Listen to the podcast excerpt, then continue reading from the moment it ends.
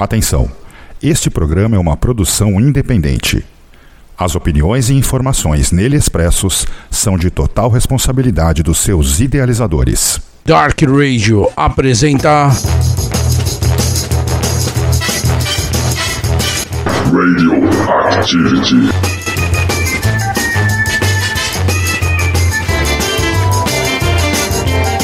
Saudações a todos que está aí ouvindo o programa Radio Activity e hoje começa a edição Radio Activity Mistérios.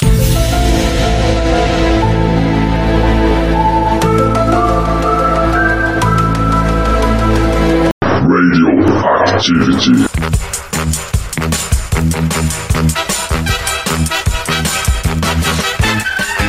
Saudações, galera!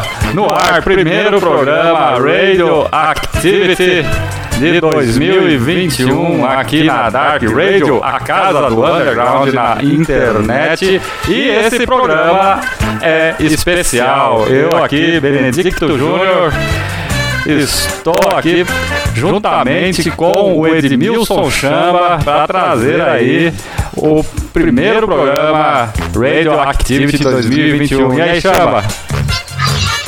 Saudações a todos os ouvintes da Dark Radio e programa Radio Active.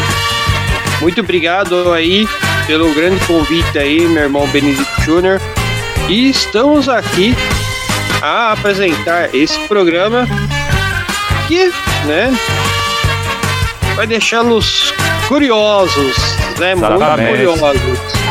Olha, aí eu vou dizer uma coisa pra você, viu, Chama? Nós não estamos aqui pra desvendar mistério nenhum, né? Nós vamos apenas narrar alguns fatos ocorridos aí é, pelo Brasil afora e talvez até algumas coisas que rolaram aí no mundo, né?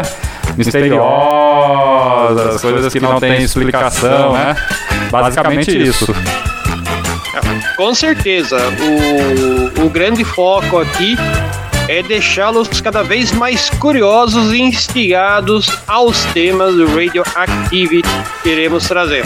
É, essa, viu, Chama? Essa é uma novidade para 2021 pro programa Radio Activity. Para trazer mais curiosidades, conteúdos, né? Ao invés de ficar só tocando música, música, música, né? Trazer alguma coisa aí que mexe com o imaginário da, dos nossos ouvintes, né? O programa Radio Activity vai ao ar toda sábado à meia-noite, da, da meia-noite até a uma hora da manhã, não tem reprise, né? Então, galera, as reprises desse programa vai ser que ele vai ficar disponível por duas ou três semanas, além dessa, desse programa de estreia que vai ao ar hoje, dia 9 de janeiro, agora à meia-noite para vocês aí, né? E. Fala aí, Chamba. Com certeza, iremos aí deixá-los acordados durante uma hora aqui na Dark Radio, sua casa do underground na internet. Fez 10 anos no ar. Exatamente. Enquanto a música de suspense toca aí ao fundo. E nesse programa, Chamba, nós vamos trazer o caso da máscara de chumbo.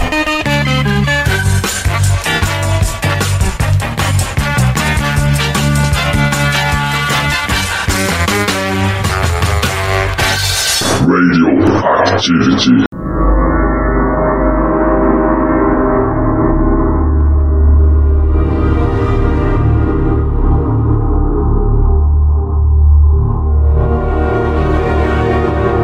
Yeah. Chamba, vou te contar uma história para você e para os nossos ouvintes aqui, um pouco mais de meia-noite, sabadão, 9 de janeiro de 2021. No dia 20 de agosto de 1966, um sábado, é, dois homens foram encontrados mortos lá no alto do Morro do Vintém, no bairro Santa Rosa, em Niterói, Rio de Janeiro. Não tinha sinal de violência, luta corporal. Os corpos estavam próximos, um, lado, um ao lado do outro, né? deitados de costas no chão, em cima de uma espécie de cama feita com folhas de pitomba. Né? Você sabe o que é uma pitomba, cara? Uma pitomba eu não sei dizer pra você o que seria, mas só se corta realmente com facão, É, é uma palmeira. Tá? né? É, os corpos estavam bem vestidos, os ternos limpos e estavam com capas de chuva. É, claro, parece que eles já estavam ali há alguns dias, porque eles já estavam em adiantado estado de putrefação, já estavam se decompondo, né? É, e aí, o, as curiosidades, o mistério começa aí. É, tinha um marco de cimento que eu acho que é demarcação do terreno, né? É, uma garrafa de água mineral magnesiana, uma folha de papel laminado que foi usada como copo, um embrulho de papel com duas toalhas, um par de óculos preto com uma aliança em uma das hastes, um lenço com as iniciais SAM ou MAS, né? duas toscas máscaras de chumbo, um papel com equações básicas de eletrônica e um estranho papel com a seguinte escrita: 16h30, estar no local determinado. 18h30, ingerir cápsula, cápsula após efeito. Proteger metais. Parece enredo de. daqueles filmes de Hollywood de mistérios, não é não, Chamba? Sim, tanto é que podemos dizer que inspirou né, Steven Spielberg essa história. Exatamente. Isso, E- isso- isso que é interessante nesse caso. E, eu inclusive, né, no ano de 1980, é, o cientista veio aí, né, o ufólogo Jacques Vallée, ele é francês, né, e trabalhou na NASA. Né, ele teve aqui no Brasil exclusivamente para conhecer esse caso e foi lá no lugar lá. Né, ele chegou lá no local lá ele foi acompanhado com o detetive Saulo Soares de Souza, que é o cara que investigou o, o caso, né? E com o repórter policial Mário Dias. E quando eles chegaram lá no, no lugar onde os, os dois radiotécnicos morreram, é, não nasceu no lugar exatamente onde eles morreram, não, não, não- nunca mais nasceu mato. Né, esse Jacques Vallée, você falou aí do filme do Steven Spielberg, né, o Contatos Imediatos de Terceiro Grau. Para quem tiver curiosidade de rever esse filme, eu tive, a- eu tive a oportunidade de assistir esse filme no cinema quando ele foi lançado lá nos anos 80, 79, por aí. É, Ele é aquele cara que é o cientista da NASA que foi investigar os fenômenos ufológicos que estavam acontecendo ali. Chama, você acredita em disco voador, cara? Cara, temos várias evidências de ufologia no planeta. Várias evidências. Vou citar um exemplo de um monumento de patrimônio histórico tombado de que, de que a receita de engenharia civil e de arquitetura nunca foi eh, vista novamente. São as três pirâmides do Egito. Sim, verdade. Bom, Né? é verdade. Bom, e ali, viu, Chamba, quando a polícia chegou lá, o corpo de bombeiros, para resgatar os corpos de- deles lá, né? é, eles foram facilmente identificados porque os documentos estavam lá. Né? Eles eram sócios e eles eram técnicos de televisão, eles eram radiotécnicos. Ou, ou- naquela época falava radiotécnico, né? Eu acho que hoje em dia fala eletrotécnico, né?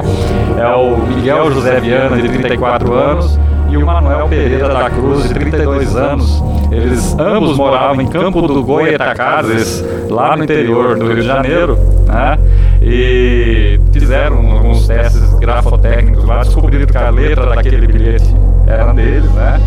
E eles saíram da cidade deles para ir para São Paulo para comprar um carro com um valor expressivo de dinheiro equivalente a mil dólares ou se você preferir é, 2 milhões e 300 mil cruzeiros né?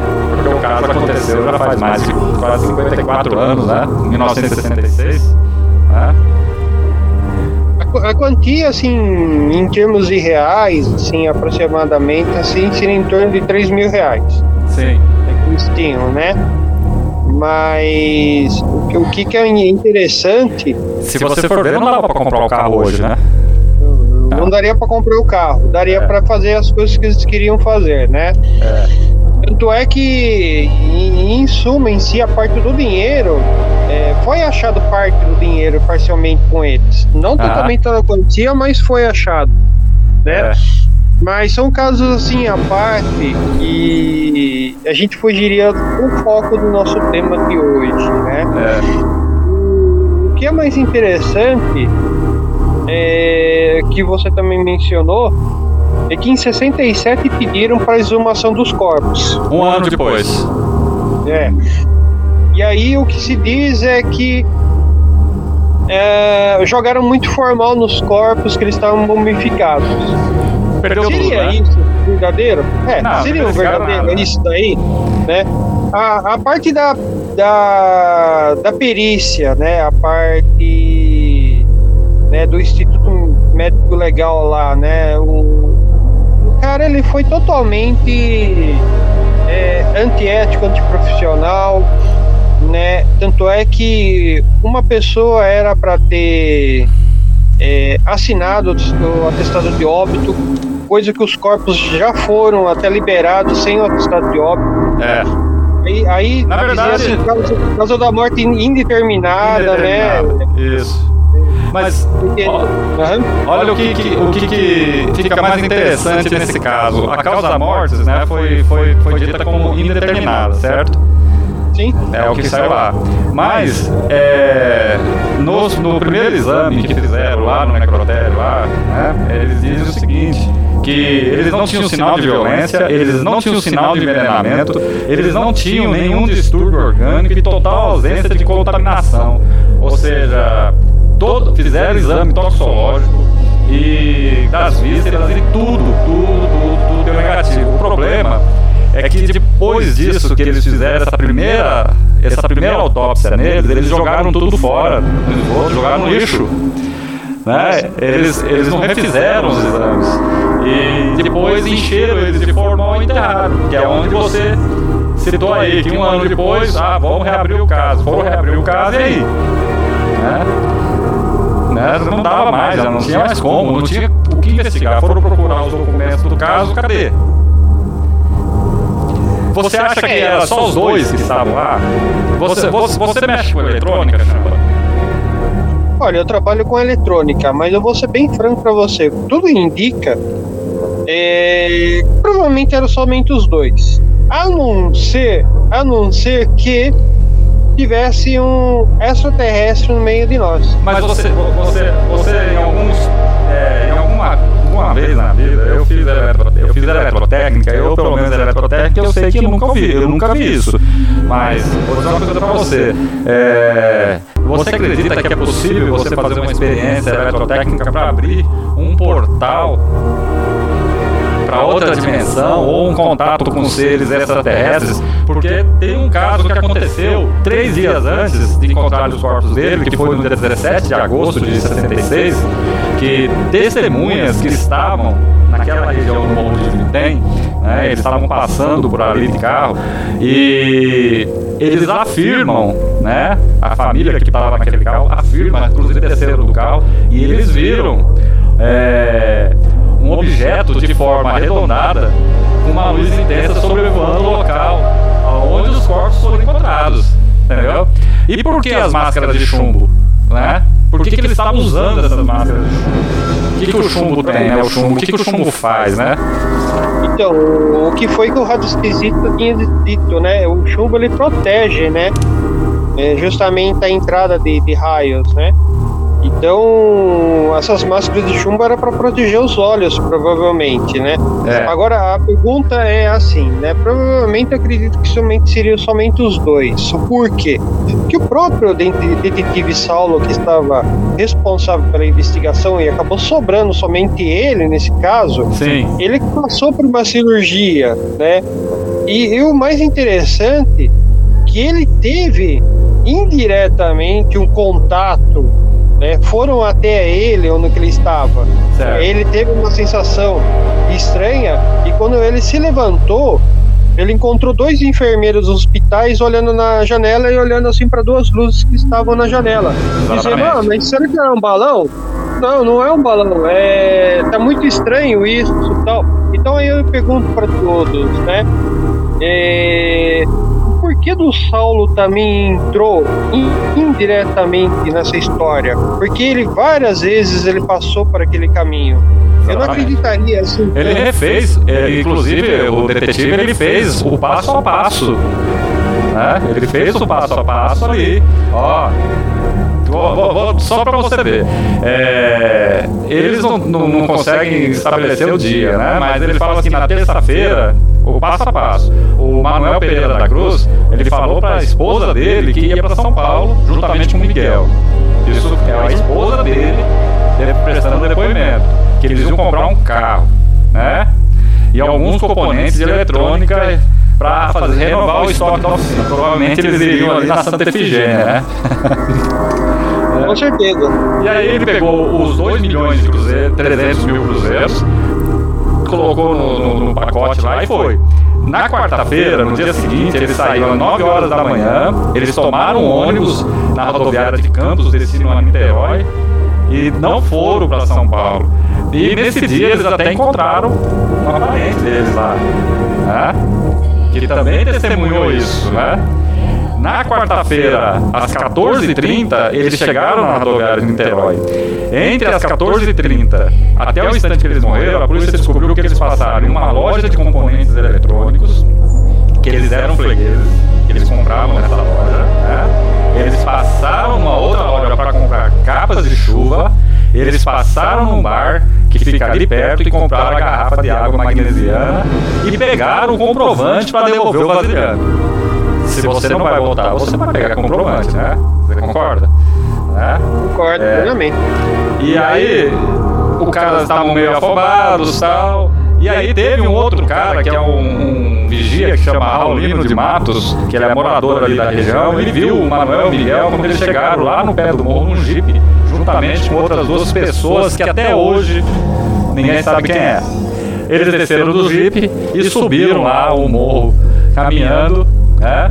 No dia da manhã do dia 18 foi quando o garoto de o Paulo Cordeiro Azevedo dos Santos, que inclusive, eu não sei se é esse garoto, mas ele já morreu. Entendeu? É, estava caçando ali passarinhos e encontrou os corpos, avisou um policial que morava ali perto. E aí, somente dois dias depois é que conseguiram chegar lá por volta das 6 horas da tarde, né? Pra resgatar, pra ver o que tinha acontecido, né? E, e aí é o que todo mundo, é o que nós narramos, né? Ah, e do dinheiro que estava lá só foi encontrado a quantia de 157 mil cruzeiros ou 68 dólares né, no bolso. E, além dos relógios, aquela coisa toda. Né?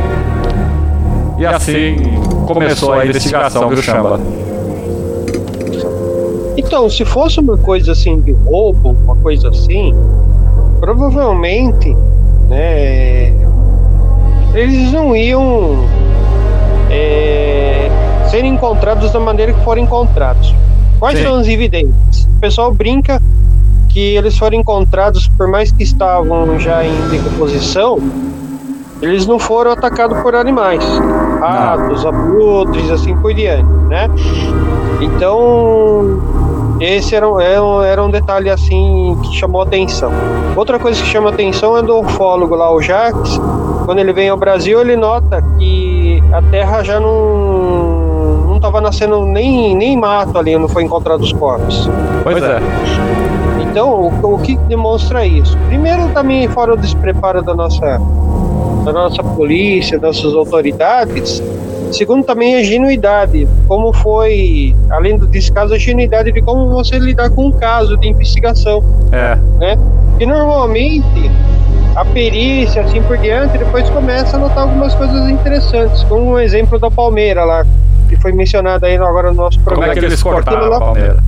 Não tinha Exatamente, aquilo lá. É, exatamente, não tinha facão, não tinha nada. Né? Então, como, como seria isso? É, segundo, é, da maneira também que foi feito o legista. É, foi feito pouco caso mesmo. Eles deram muito azar na.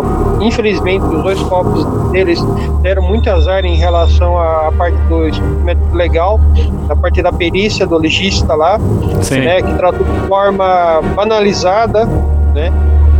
E isso daí potencializa o quê? Né, a curiosidade, a instigação. Com Mas certeza. O fato, o fato curioso é o que chama atenção no caso, para todos vocês ouvintes. Primeiro, um ufólogo, o Jacques, que trabalhou na NASA, veio ao Brasil nos anos de 80. O tema é inspirar Steven Spielberg a fazer um filme. Foi. As luzes da família, né? As crianças e a mulher vê em cima do morro do Vitem. É. E o próprio investigador tem um contato com e os dois enfermeiros veem as luzes de fora. Bom, Chaba, é... vamos fazer o seguinte. Vamos para o intervalo comercial.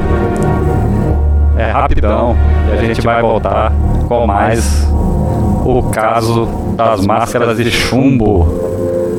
E vamos deixar aí os nossos ouvintes nesse intervalo pensando se é que existe uma solução para esse caso. Beleza? Beleza? Até já, galera.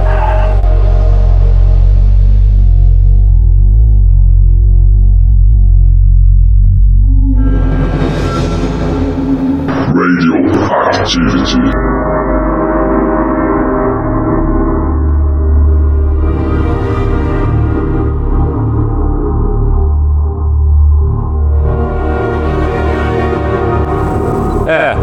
estamos de volta, programa Radio Activity, é, edição de número 37, primeiro programa da série Mistério.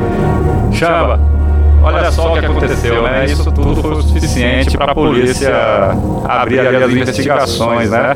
Que é o sumiço do dinheiro, aí reforçaram a hipótese de um terceiro cara ali, né? Na, na, na cena, do, da cena do, do crime, vamos dizer assim, a partir do momento já passou a ser uma cena do crime. É, não tinha faca, né, nenhum objeto cortante, porque como é que eles foram cortar as folhas, né? É, e as máscaras de chumbo era a única coisa que não combinava ali com a situação, né? Com tudo ali, né? E nem, muito menos aquele bilhete, né? É, então, reforçou muito. Mas aí, a polícia investigou e chegou um cara chamado Elcio Correia Gomes. Ele espírita, né? Pelo menos é o que diz as investigações. Veja bem, nós não estamos inventando nada. É, é, que ele foi responsável por introduzir os dois radiotécnicos em estranhas e grandiosas experiências. Olha só, hein? É, tanto que os três eles participaram de um, uma explosão que aconteceu na praia de Atafona, no interior do Rio de Janeiro. Ela foi tão grande e causou um clarão tão forte que a população pensou que estava tendo um terremoto. Eles três, os dois radiotécnicos aí e esse Elcio. Compreendeu? É, então, é, é, esse acidente envolveu até a Marinha do Brasil na investigação, né? Mas o Elcio até chegou a ser preso, né? E, mas não tinha prova, ele acabou sendo solto, né? É, e aí? Que raios esse Elcio? Será que esse cara realmente não estava lá? Não conseguiram fazer, provar que ele estava lá. Mas a experiência era quase a mesma, né? Na, na verdade, toda vez que fizeram a reconstituição do, do caminho dos dois, né? A única coisa que se sabe é se, che, se chegou de jipe os dois lá, né? Aham. Mas é tudo muito vago, porque o que acontece ali, né? Que dá, dá a se entender, né?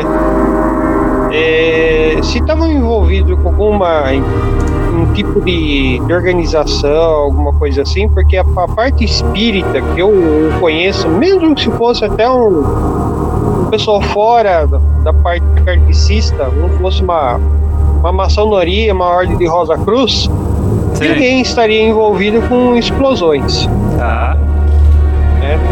é, vamos supor, portal, abrir um portal, uma coisa assim, também ninguém estaria envolvido com nada assim de forma ingênua. O que chama atenção, nesse caso deles dois, é o bilhete. É o bilhete. Diz, exatamente. No bilhete ele diz uma coisa assim bem franca assim, né? Que o Saulo ele fez tanto de ônibus como de, de táxi e ele encontrou uma lacuna de tempo. Nesse tempo ele teve contato, ou ele teve contato, ou teve tempo para se preparar e ensaiar para aqueles que estavam arquitetando, né? Para depois, né, vir ao, ao começo do nosso programa que é o óbito dos dois da forma que foi encontrada. Sim. E de, de forma é, intrigante. intrigante. O, o que chama atenção né, é no bilhete diz cápsula. Cápsula. Cápsula. O que seria essas cápsulas? Do que elas eram feitas? Se na. Vamos, vamos pensar na, numa hipótese. Aham. Se eles iam mexer com alguma coisa radioativa, faria sentido eles tomarem comprimidos de iodo, né? Poderia. Exatamente. Agora, o que, que seria esses comprimidos, né? É. A gente está lidando com suposições, né? Radiação, ok. Mas se- será que eles tentaram contato com alguém? É, Ou eles foram né, a experiência de alguém também? tem um. Porque eles, le- eles levaram duas máscaras de chumbo per, a- a- é, a- é, é, de forma. Como seria a palavra? É, feitas por eles Feitos dois. por eles.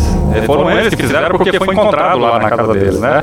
Inclusive, os, os, os, os, os bilhetes também foram extraídos de, um- de uma página que estava rasgada lá no diário, lá na oficina deles. A polícia foi lá investigar. Mas teve um cara que fez um, um comentário sobre esse caso na época. Você já ouviu falar do Padre Quevedo? Padre Quevedo, que se foi, muitos brincavam né, com o nome dele, ele era acostumado a, a ser chamado em vários programas junto com mais duas pessoas É. pitorescas, né? pitorescas.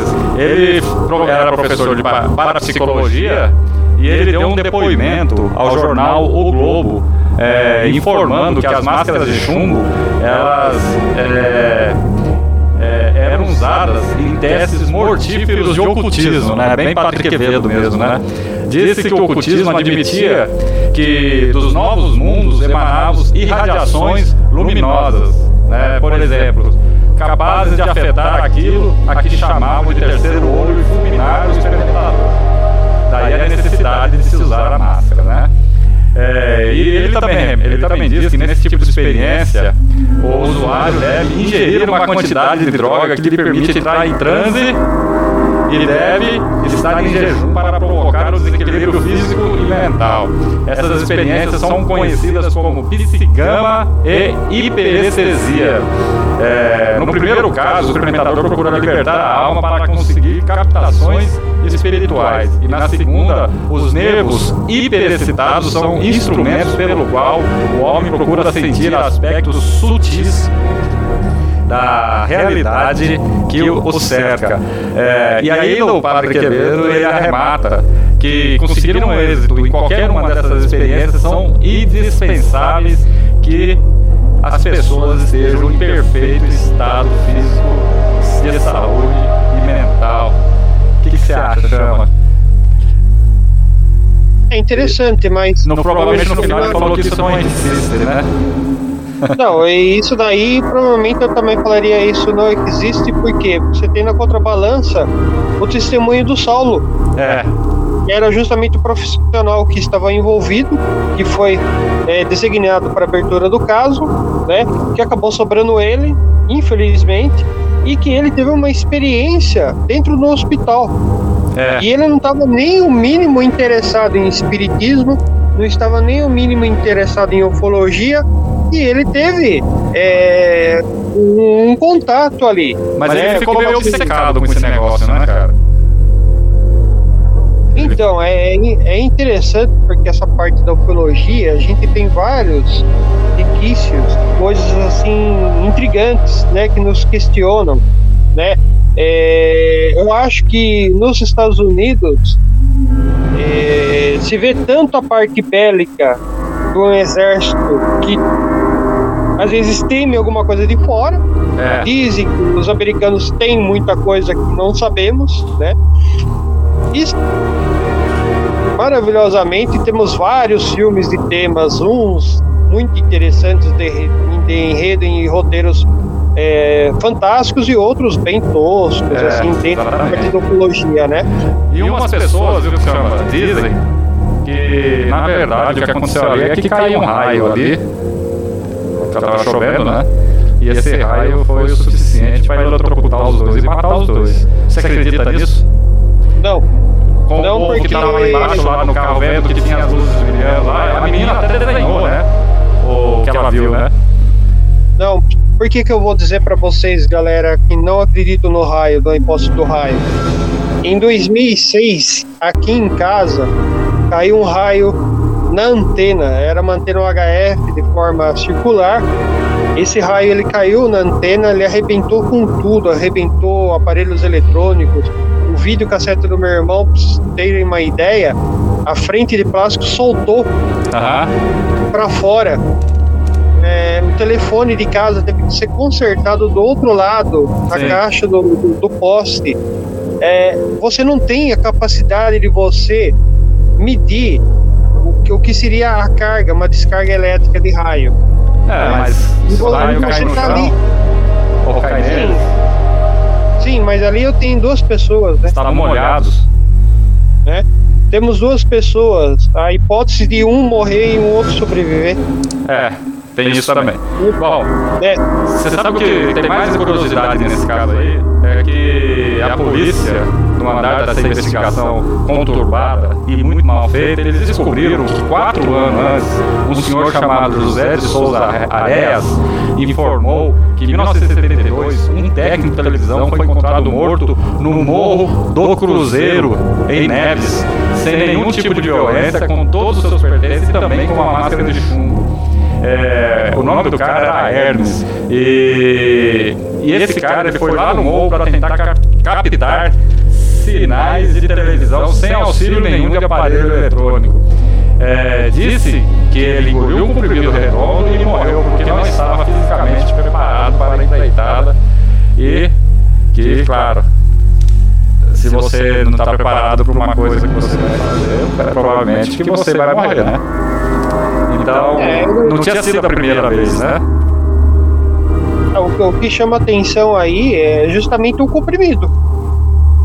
Né? Por exemplo, você citou um exemplo do iodo. É. O padre Quevedo ele citou o exemplo porquê das situações, né? Uhum. E é uma coisa assim que não é muito muito comum, por mais que você está citando um segundo caso aí. É. né? A dúvida seria o seguinte: é, o que seria o comprimido? É, esse é o, o que seria, né? É, e aí fica a parte do legista. O que o legista diz no laudo do óbito? Morte indeterminada. Morte indeterminada. Então, é, aí, aí eu digo para vocês, né, ouvintes. E se a gente tem algum caso familiar de alguém que passa por uma situação, né, ainda mais nos dias dias de hoje, tem muitas situações que ninguém se conforma. Sim. E é É, o que chama mais a minha atenção, sabe, Junião? é, O, o fato é o quê? Ah, causa indeterminada, mas isso é pouco, é, é fácil. Talvez eles até saibam do que é, talvez. E às vezes, para maquiar um pouco, para a imprensa não ficar sabendo, porque a imprensa adora situações assim. sim. Aí vai alimentar a curiosidade de um monte de gente, aí todo mundo vai querer talvez experimentar, né? É, mas é, depois disso não descobriram mais nada, porque eles fizeram as investigações, os corpos foram exumados, aquela coisa toda, né? É, nada, não descobriram nada. E em maio de 1969, a Justiça Brasileira arquivou o processo por falta de provas. É, não chama. É, então, assim, o mistério das máscaras de chumbo continua sendo uma grande incógnita. Essa é a verdade. A polícia não conseguiu esclarecer o que aconteceu e nem o Poder Judiciário. O que realmente aconteceu? Um latrocínio bem elaborado, uma experiência parapsicológica mal sucedida, uma experiência psicotrônica com fim trágico, um encontro fatal com tripulantes e um disco voador. Nós não sabemos. Você, eu acredito que você também tem mais perguntas do que respostas. Né? Então, eu acho que a galera aí que está ouvindo a gente também vai ficar curiosa e também não vai encontrar respostas a não ser que seja essa que todo mundo vê por aí divulgado nas redes sociais e internet, principalmente lá no YouTube e alguns blogs né? e jornais da época, claro. É. Eu, eu diria igual o Eric von Däniken. Eram os deuses astronautas. Ele É. faz mais perguntas né, do que trazendo resposta para todos. É, seria um grande exemplo de questionamentos. E esse daí é mais um caso.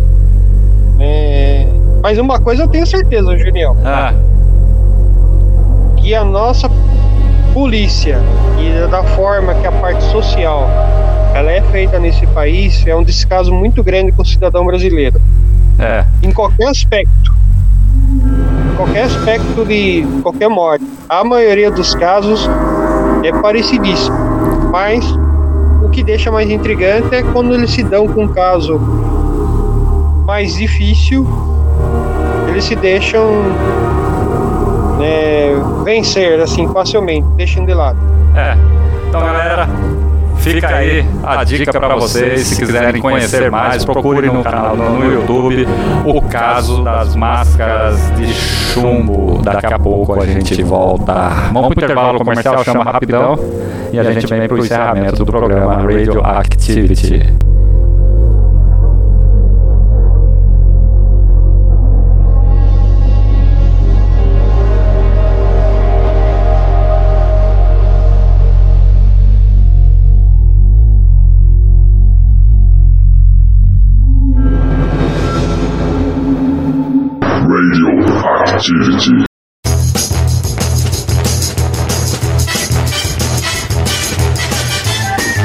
Muito bem, galera. Estamos de volta aí. Finalzinho desse primeiro programa Radioactivity da série Mistérios. É o de número. E na sequência dos programas Radioactivity é o de número 37 aqui na Dark Radio. 10 anos, a casa do underground na internet. Chama. É, considerações finais. Bem, esperamos nessa madrugada ter instigados as suas mentes para algo que existe sempre oculto, indecifrável ou surreal. Não importa talvez as palavras que entrem no seu subconsciente, mas esperamos ter um encontro marcado de sexta para sábado aqui com vocês na Dark Radio. Com certeza. E logo logo a gente volta com mais um caso de mistérios aqui que nós vamos estar narrando para você que é ouvinte do programa Radioactivity. E antes de o programa encerrar, nós vamos deixar aí uma trilha sonora para assim. Que não sai daí, porque depois vem o Dark Radio Insônia, né? Ó, é na sequência aí. E segue aí uma trilha sonora para o início de sua madrugada. Até o próximo programa. Até, galera! Radioactivity.